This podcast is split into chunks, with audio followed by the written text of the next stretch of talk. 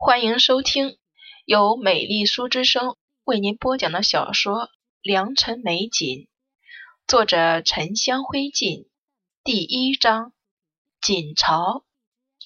时值隆冬，才下过一场大雪。锦朝坐在临窗大炕上，透过窗棂，神情木然地看着院内的青石小径。小径两侧的梅树恣意伸展枝桠。红透满园，远处的青砖碧瓦揭落了白雪，阳光照在雪地上，湿冷的气息穿进屋子里，十分冷清。锦朝身上的衣裳还是前些年的旧样式，许是洗的次数多了，就连上面绣的海棠花都褪色不少。他将头倚在窗边。橘色的太阳光洒在他的脸颊上，仿佛带了一层淡淡光晕。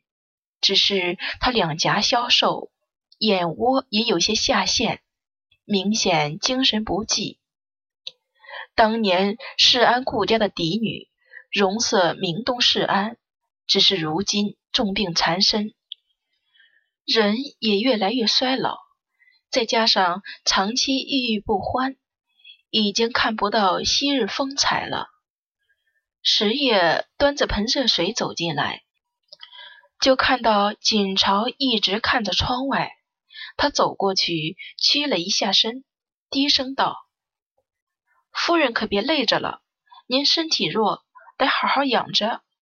奴婢替您关了这窗户吧。”夫人，石野见他没有出声，又迟疑着问了一句。他也抬头看窗，窗外是一株腊梅，叶子落了，淡青泛黄的骨朵缀满了枝头，开的还不多。更远一些就是柳树、榕树，才下过雪，什么看上去都是白的，总归没什么好看。三夫人却看得这么认真，锦朝失望的看着窗户以外。春天还没有来，恐怕他是等不到了。石叶心中有所感，那株腊梅树是多年前七少爷亲手所植。他鼻头一酸：“夫人可是在盼望七少爷？千万莫想了，七少爷他陪着十三少爷在前厅待客呢。”锦朝垂下眼帘，轻声说。我名义上是他的母亲，这话休得再提。而且我也没有等他。石业说话向来不知轻重，不如婉素细致，但是待他却很忠心。不然，在他刚刚被夺了权的时候，他就离开了。石业低下头，有些哽咽。是夫人，他帮锦朝。擦完了身，端着铜盆出去了。门帘放下来，屋里檀香深重。锦朝原来最喜欢香了，当然不是礼佛的檀香，而是各种花露香味。少女明媚，暗香袭人，他自然觉得那人会喜欢她。痴想了这么多年，郁郁不得终，如今又是重病缠身。原来这么多年，他都没忘过。锦朝机不可闻，轻叹一口，抬头望着阳光，突然想起多年前他第一次看见陈宣清的情景。那还是在他三舅的书房中，他一身暗竹叶纹软青袍，挺拔端秀，静静坐在圈椅上，修长有力的手指握着书卷。淡淡的看他一眼，平静道：“顾家姑娘若觉得在下是登徒子，尽管喊出声去。”顾锦朝当时又羞又恼，竟然咬了他的手跑了。他当时咬得很用力，陈宣清的左手上自此留下了一道浅疤。他怕旁的人听到声音会过来看，连疼都没敢喊一声。顾锦朝只记住他微皱的眉头，还有温热有力的手。那时他正是情窦初开的年纪，因为此次出狱而对他动心，他却对他厌烦不已。对外道：“顾家小姐骄纵跋扈，不知礼节。”他拖到十九还未嫁，他却娶了自己早定好亲的良家女子。事已至此，锦朝本该幡然悔悟，奈何造化弄人。他始终难以忘记他手上的那道疤。后来，陈玄清的父亲死了原配，他违背外祖母意愿，成了他父亲的续弦，只为了每天都能看看他，能见到他而已。当初那个嚣张跋扈却又愚蠢不堪的顾家嫡女，因荒唐显得格外可笑。她嫁过来后，每次见到陈玄清与余婉雪的亲密，心中噬骨剧痛。她见不得陈玄清与余婉雪的亲密，她见不得夕阳下他挽着她手轻轻低头的模样，她更见不得春光明媚，他作画时画着他的眉目时笑容温和的模样。因为嫉妒，他苛待余婉雪。顾锦朝是正经婆婆，婆婆的嘱咐，余婉雪不能反抗。余婉雪因小错被锦朝责罚，大冬天跪在冰冷的祠堂里抄佛经，因太过体弱，竟生生导致流产。锦朝在太夫人面前辩解，称自己并不知她已有身孕，余婉雪有错在先，犯错就应该罚。太夫人并没有多加责备，只吩咐余婉雪好好调养身体，不要多想就好。陈玄清似乎从那个时候开始，对他与以往相比不一样了。锦朝那时候已经主持陈家中馈，心智远不是几年前的顾锦朝能比的，却仍然逃不过一个情字。但凡陈玄清稍稍施以关心，言语温和，他也忍不住会心动。顾锦朝从小是被外祖母教养长大的，他比旁的女子更加大胆，受到的礼节束缚更少。但是这种事情背叛伦理纲常，他是绝对不敢真的去做的。况且当时的他也看明白，陈玄清。怎么可能真心对他？但是他心中又如猫爪挠痒，对陈玄清恋恋不舍，遂提笔书信一封，婉拒陈玄清。这封信后来落到了太夫人手里，只是信的内容已经完全换了，字迹是他的，信封是他的，连信上熏香都是他用的百合香。信中的内容虽然隐晦，却无不暗示着他对陈玄清的一番情意。锦朝看着信的内容，脸色一片煞白。这些词句只是稍微变动，意思就全然不同了。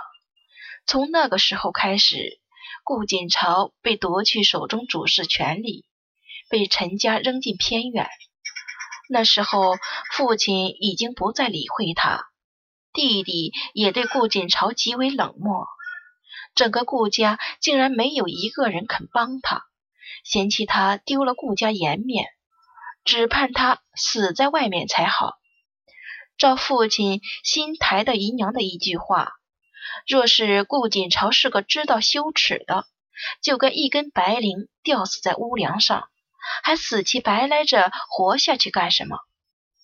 后来顾锦朝的生活。极度困窘，他心灰意冷，在如此环境下，才慢慢磨练出心境和忍耐，也渐渐明白了一些以前从未明白的事理，内心多年情仇也淡了。什么情爱的，不过就是那么回事。他并不是笨，他只是看不穿而已。半年之后，顾锦朝的外祖母逝世。在听到这个消息的时候，他正在给院子里的冬青剪枝丫，剪刀一顿，险些剪掉一串红果。顾锦朝在外祖母死的那天，痛哭倒在灵前，从此后人失去了生机，迅速消瘦。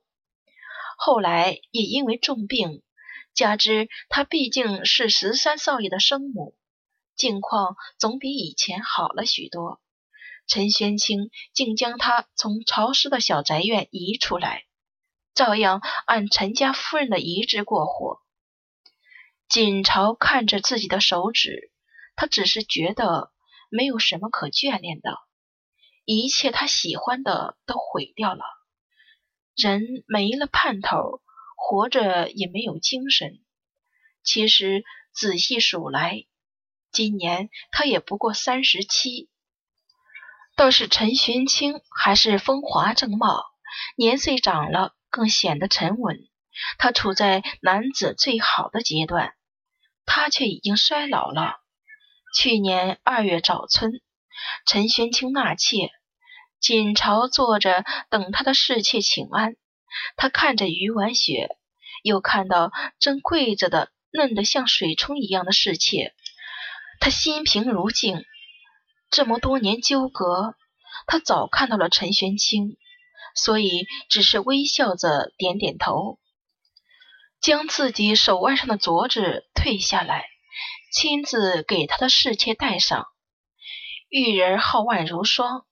他似乎怕他会对自己的爱妾不利，突然上前一步，却又停住。锦朝看到他蹙眉之间浓浓的厌恶，他笑着收回自己的手。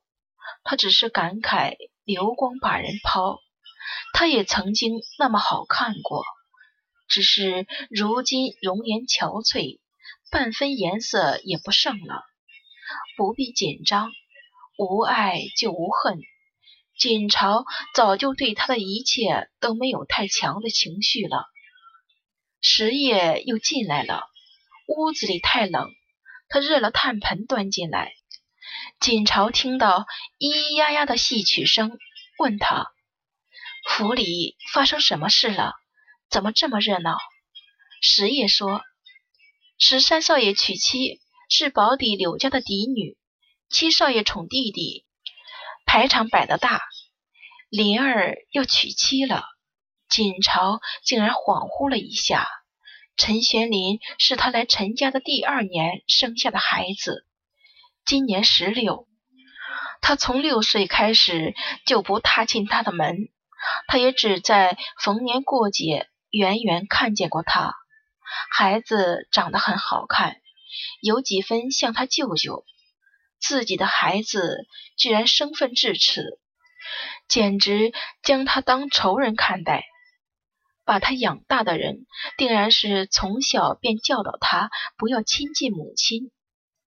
锦朝在林儿小的时候，因为忙于家事，将他交给太夫人代养，自然更加不亲密了。炭盆暖暖的，锦朝却突然觉得冷。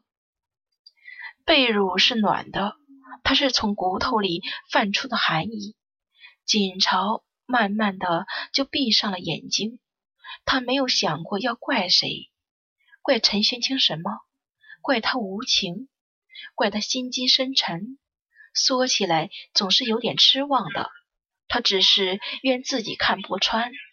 只是如今又有什么要紧呢？且睡过去，慢慢的。他就此了却蝉声，那热闹的唱戏声一直响着，渐渐的唱到了他的梦里，变成了梦中的景象。